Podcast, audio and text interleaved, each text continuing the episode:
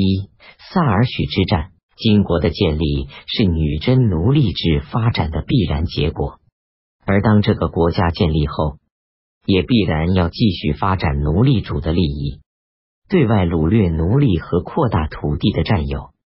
明朝与女真间矛盾日益激化，酿成了战争的爆发。天命三年（一六一八年）二月，努尔哈赤聚众誓师，发动了对明的大规模作战。努尔哈赤在誓师时祭天，提出了著名的七大恨。七大恨的主要内容是指责明朝杀父祖、援助叶赫和驱逐边堡的女真农人。努尔哈赤亲自领兵二万作战，抚顺汉人童养性自明狱中逃出，投依金国，为八旗兵做向导。八旗兵攻下东周、马根丹，并进而占领抚顺。此前，努尔哈赤曾致书明抚顺游击李永芳招降，许以高官。抚顺兵败，李永芳出降。金国峰授为副总兵，明总兵张承业奉命就守，战败被杀。五月，金兵攻破福安、花豹冲、三岔等十一堡。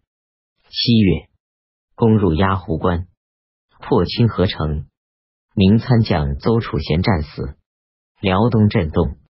这时，明朝辽东军可作战的劲壮不过二万。由于军官克扣军饷，被称为恶军，经常有军士逃走。努尔哈赤军起，明朝下令征收辽饷税银三百万，并从各地调集军兵出战。明朗启用曾经出援朝鲜的将领杨镐为兵部右侍郎，辽东经略，赐上方剑，得斩总兵以下将官。清河破后。杨镐力斩逃将陈大道等，殉军中。这年冬季，四方援兵建制，共约八万八千人。次年正月誓师，二月分四道出兵，号称大兵四十七万，指日围攻赫图阿拉，并调令叶赫部军及朝鲜军出援。总兵官马林领兵一万五千，和叶赫援军。由开原出三岔口进攻北路，总兵官杜松领兵三万；由浑河出抚顺关攻西路，总兵官李如柏、李成梁子领兵二万五千出鸭圈关驱清河攻南路，总兵官刘听领兵万人和朝鲜援兵一万出宽甸，由两马店攻打后方。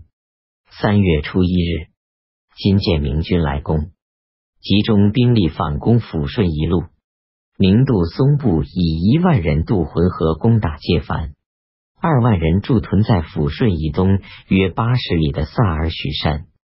努尔哈赤以两旗兵力援界凡，六旗兵力进攻萨尔许山的明军，一举攻破明营，再调两骑兵加攻界凡，明两路军大败。杜松战死。次日，金兵转攻上尖崖的明马林部，马林败逃。叶赫援军闻讯退走，北路军败溃。杨镐得报，即令李如柏、刘听两路退兵。李部迅速退出战场。刘听部与朝鲜江弘立率领的援军已深入三百里，进至距新京约五六十里处。初四日，金国四贝勒代善、阿敏、莽古尔泰、皇太极联兵进攻阿布达里港明军，刘听战死，江弘立投降。此次战事，明军四路出兵，三路惨败，据称损失军士四万五千余人。这是金建国后与明朝的第一次大战。清人称这一次战争为萨尔许之战，盛赞努尔哈赤的功勋。因为经此一战，不仅金国得到了巩固，而且为此后兼并诸部和对明作战的胜利奠定了基础。